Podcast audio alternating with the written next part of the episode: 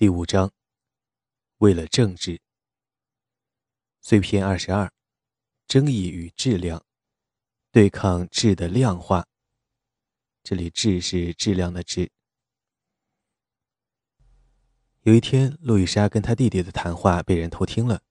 这话的开头几个字是：“汤姆，我感到惊奇。”格雷印先生便是偷听的人。他一听这话，就走到亮处说道：“路易莎。”切莫感到惊奇。那种只顾培植理性而不顾及情感熏陶的教育方法的关键即在此，其秘密也在此。切莫感到惊奇。这就是说，用加减乘除来解决一切事情，而切莫感到惊奇。出自狄更斯《艰难时事》。私有企业经营思想的力量。在于它极端的单一化，它同现代完全用数量表示而抹杀质量差异的趋势也是完全吻合的。因为私营企业并不去关心生产什么，而只关心从生产中捞取什么。出自 E.F. 舒马赫，小的是美好的。江米亚盯着桌子上的卷子，他只是练习试卷。老师们把这叫做真实操练，他们想就学生们在德克萨斯知识和技能测验中表现如何进行摸底。但是江米亚这个麦克阿瑟高级中学的高一学生并不打算取悦他的老师，他没去做题，而是在答题卡上写了一篇文章，质疑标准化考试和用考试成绩评判小孩、评估学校的做法。我写的是。标准化考试对学校和孩子们并无帮助，只有伤害。姜米娅说：“从外表和谈吐看，他都不像一个十四岁的孩子。我完全反对他，真的无法参与其中。这些考试测的不是同学们真正需要知道的事，他们测的只是一些容易测的东西。”他说：“我们应该学的是概念和技能，而不只是死记硬背。”同学们不愿意，老师们也费心费力。当2001年颁布的有教无类法案中关于教学和测试的要求最终被落实到教室时，遭到了学生们的奋起抵制。江米亚的勇敢举动只是其中一个小小例子。马萨诸塞州丹佛斯高中的58名学生为了反抗必须参加的马萨诸塞综合测试，联名请愿。那些最后拒绝参加考试的学生被停课，他们得到了州内其他高中学生和家长的声援。这些可以称为个例的拒绝的事件在美国各地出现。密歇根州的大量学生选择不参加密歇根教育评估测试。威斯康星的高中结业考试，通过该考试是毕业的必要条件，因大量学生和家长的反对而取消。在一个案例中。被要求组织模拟考试的老师，因为反对这一安排而拒绝领取教学业绩奖金。对低年级小学生考试的抗议，由家长代表学生组织。家长虽然理解对孩子的早期学校教育要确保他们学会识字和算术，但是反对教室中训练并扼杀的氛围，孩子们也不喜欢。很大一部分抗议是由学生们反对应试教学引发的。这种训练把教室中本来就不容忽视的日常无聊提到了新的高度。准备考试的工作对于学生和教师来讲都极具异化性，它占用的大量时间本可以被用来学别的事：艺术、戏剧、历史、运动、外国语言、创意写作、陶艺、田野调查。赋予教育以活力的其他目标包括合作学习、跨文化课程、多元智能开发。科学探索和问题导向的学习都会因此丧失。学校有被转化为生产单一产品的工厂的危险，其产品是能够通过标准化考试的学生，他们只拥有很狭隘的智能和应试技能。这里我们可以回顾之前的一个论点，即作为现代机构的学校是与早期纺织工厂同时发明的，他们都把劳动者集中在同一个屋檐下。都通过时间表和任务细分的设计实现监控和评估，都意图创造可靠的标准化的产品。当代制度强调州级或者国家级的标准化考试，其基础是通过量化实现的总体管理模式。有了在教师之间、学校之间、学生之间进行比较的指标，就能够依据这套指标，按学生的不同表现给予不同的奖赏。这些测试的有效性，他们能否真正测出他们计划测试的能力，是一个广受质疑的问题。学生通过接受反复操练和填鸭式学习就能提高考试成绩，这令人质疑此类考试是否真的能衡量知识与技能。事实显示，这些测试常常低估了女性、非裔美国人和低语言不是英语的学生的能力。尤为重要的是，代价高昂、应试取向的教育可能使数百万年轻人一辈子都对学校教育持有抵触情绪。有可能支持标准化考试，将其视为管理工具和生产力的比较标准的那些人，也是距离教室里的教学第一线最远的人：学校的校长、市政府和州政府的教育官员、州议员、国家教育部门的政策制度官员。标准化考试给了他们一个可以说明相对生产力的指标，不论它有多么不准确，以及一套推行他们的教育规划的强大系统。最为奇怪的情况是，当美国向教育系统的同质化努力时，世界上其他多数国家正在向相反的方向发展。例如，芬兰没有学校外部的考试体系，也不给学生或者学校排名，但是芬兰在所有国际教育成就评估中都得到了尤其高的评价。很多高质量的学院和大学不再要求，甚至不再鼓励学生参与国家推行的学术能力评估测试。从前叫学术才能测试。历史上有很多国家都依靠一场由政府组织的考试来分配珍贵的大学入学名额，但他们现在正急匆匆地寻求取消或者淡化考试，以此鼓励创造力。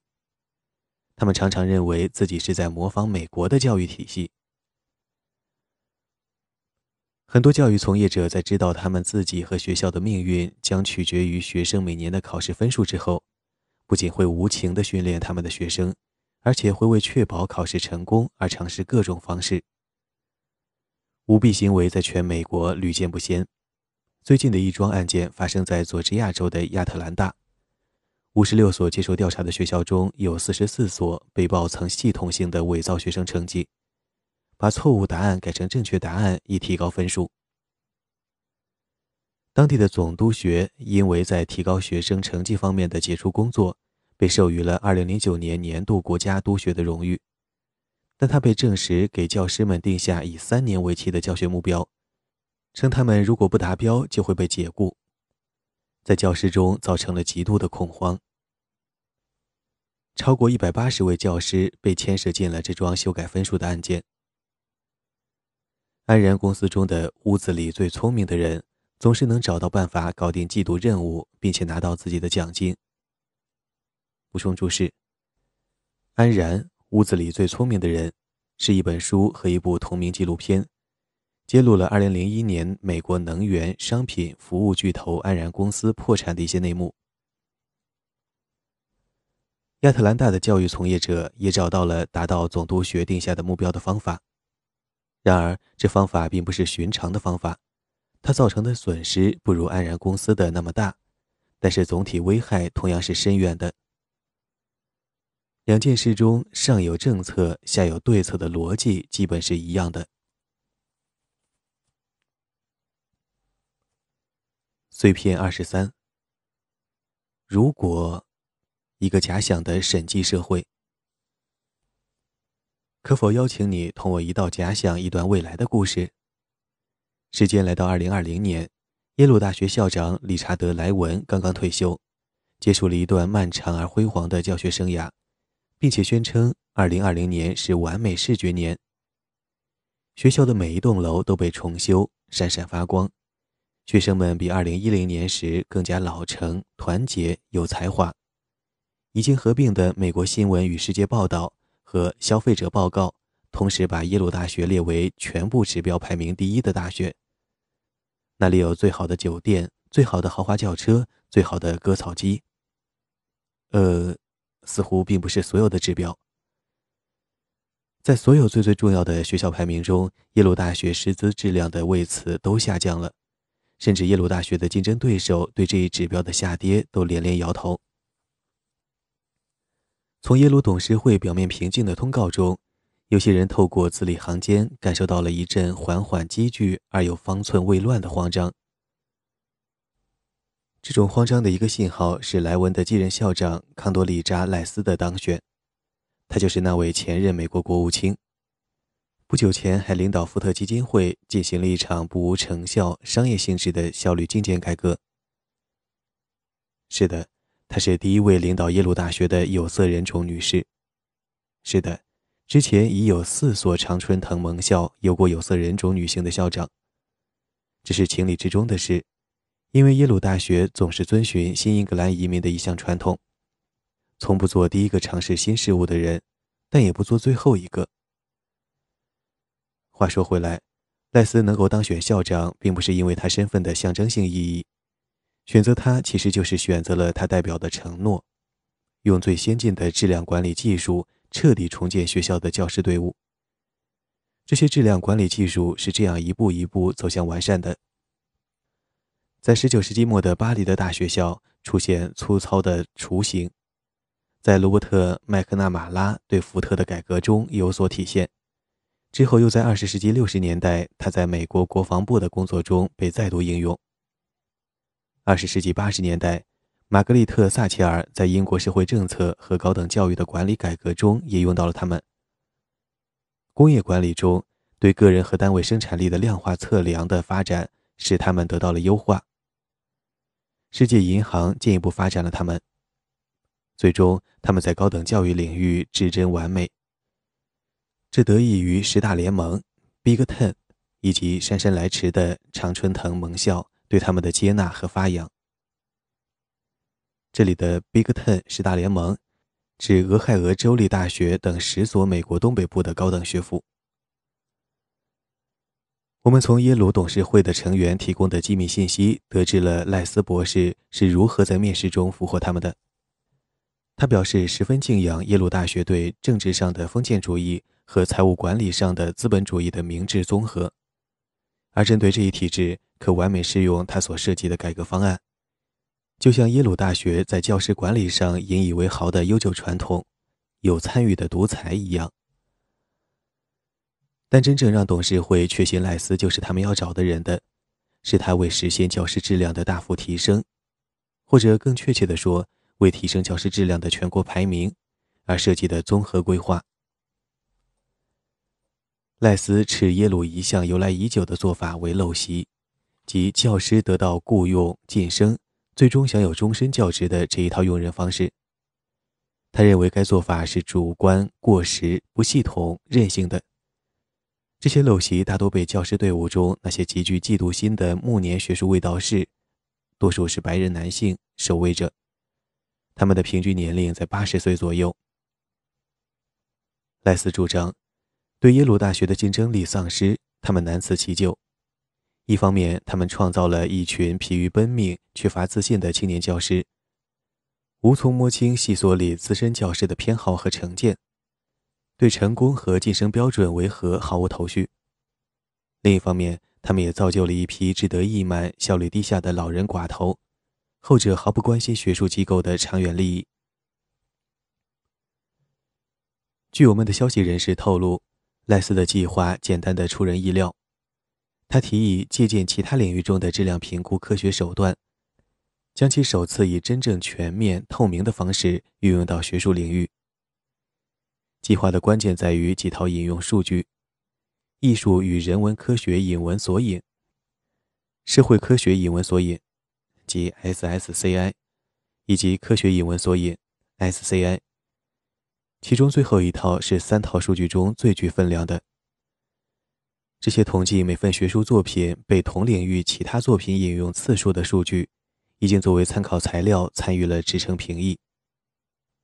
不过，在赖斯校长的构想中，这种客观评价指标应该得到更加系统、全面的推广。他强调。引用数据和用机器统计选票一样，没有偏好，他们中没有掺杂有意识或者无意识的偏见，他们只表示判断学术品质的客观度量。所以，他们应该成为授予职称晋升和终身教职的唯一指标。如果他成功获得了解除终身教职的权利，那么学校也可以依据引用数据自动解除一些人的终身教职。懒惰、愚钝使他们无法达到年度引用数水平。为了顺应新自由主义注重的透明性、全体适应性和客观性，赖斯校长倡议将罗伯特·欧文在新拉纳克的工厂规划以现代化、高科技的新形式运用于学术体系。补充注释。罗伯特·欧文是著名的英国空想社会主义者。1799年，他买下新拉纳克村的土地，计划在此用他的社会主义思想建设一个新的纺织工业社区。欧文在管理工人和生产时，采用了一种直接而直观的手段。工厂公告板上，工人的名字伴随着黑、蓝、黄、白四种颜色，分别代表不好、及格、良、优四档。这种评价体系可以让工人互相监督、相互促进。所有的教职员工必须头戴一顶高科技的毛线帽，一戴帽子带有耶鲁特色的蓝白相间的纹样。一旦帽子设计完成，并且可以在人性化的、非血汗工厂的且不用童工的生产条件下制作出来，所有教师就都必须在校园里戴上它。在毛线帽的正面。也就是额头的位置，有一块电子屏幕，实时显示这位学者的被引用总数，和出租车的计价器有几分相似。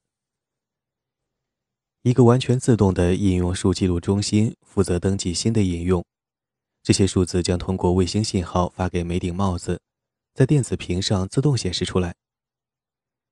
想象一下，时代广场显示屏上面实时显示的世界人口统计数据。我们需要的就是微缩版的同款显示屏，让我们把它叫做电子认证引用总数公式，这样它就有了一个朗朗上口的缩写：PRODUCT。赖斯畅想了这样一番景象：学生们专注地听一位睿智有名望的教授讲课，同时在他脑门前的显示屏上，数字在众目睽睽之下蹭蹭上涨。同学们都惊呆了。同时，在隔壁教室的讲台上，另一位窘迫的教授的头顶上没有显示数字。同学们见状，都忧虑地陷入了思索：这些教授的引用总数相比耶鲁的对手学校，真的有竞争力吗？自己上完这些教授的课，最后得到的成绩单能不能帮自己成功申请研究生项目或者专业院校？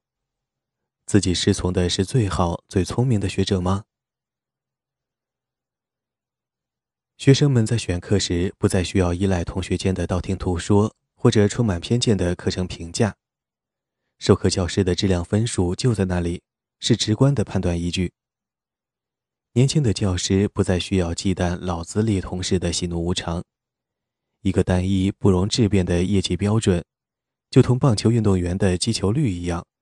提供了一种质量尺度和一个再清晰不过的奋斗目标。对赖斯校长来讲，这一体系解决了一些常年落后的院系的改革问题。他们是学科死水潭，是苟且偷生者，是死守这一点可怜经费的钉子户。也就是说，要将这样一套公开、透明、客观、有据可查的职业地位标准，运用到职场晋升和教师聘任的决策中。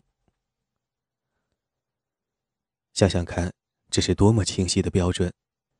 一个由依照新标准确定的杰出教师组成的蓝丝带评审团，只用确定几条引用数标准线就行了。续签聘任合同有一条线，评选副教授有一条线，评终身教职有一条线，评估终身教职员工表现还有一条线。这些标准定好以后，教师的人事事务就可以依靠完善的电子帽科技自动推进。想象这样一个场景：广受引用、引领潮流的政治学教授哈维写得多，这里是加引号的写得多，指人名，正在给一屋子学生讲课。突然，遥远的亚利桑那州有一位不知名的学者在期刊不明觉厉的近期研究上发表一篇文章，引用了写得多老师的成果，而且写得多老师正好就差一次引用就能达到最高级的教职标准。只见他的电子屏立即闪起了蓝白相间的光，以报告这个好消息，并且奏响了布拉布拉。学生们意识到事情的原委之后，纷纷起立鼓掌，祝贺教授晋升。谢德多老师谦逊的鞠躬，被这一阵骚动搞得既高兴又害羞，然后继续讲他的课。不同的是，现在他是终身教授了。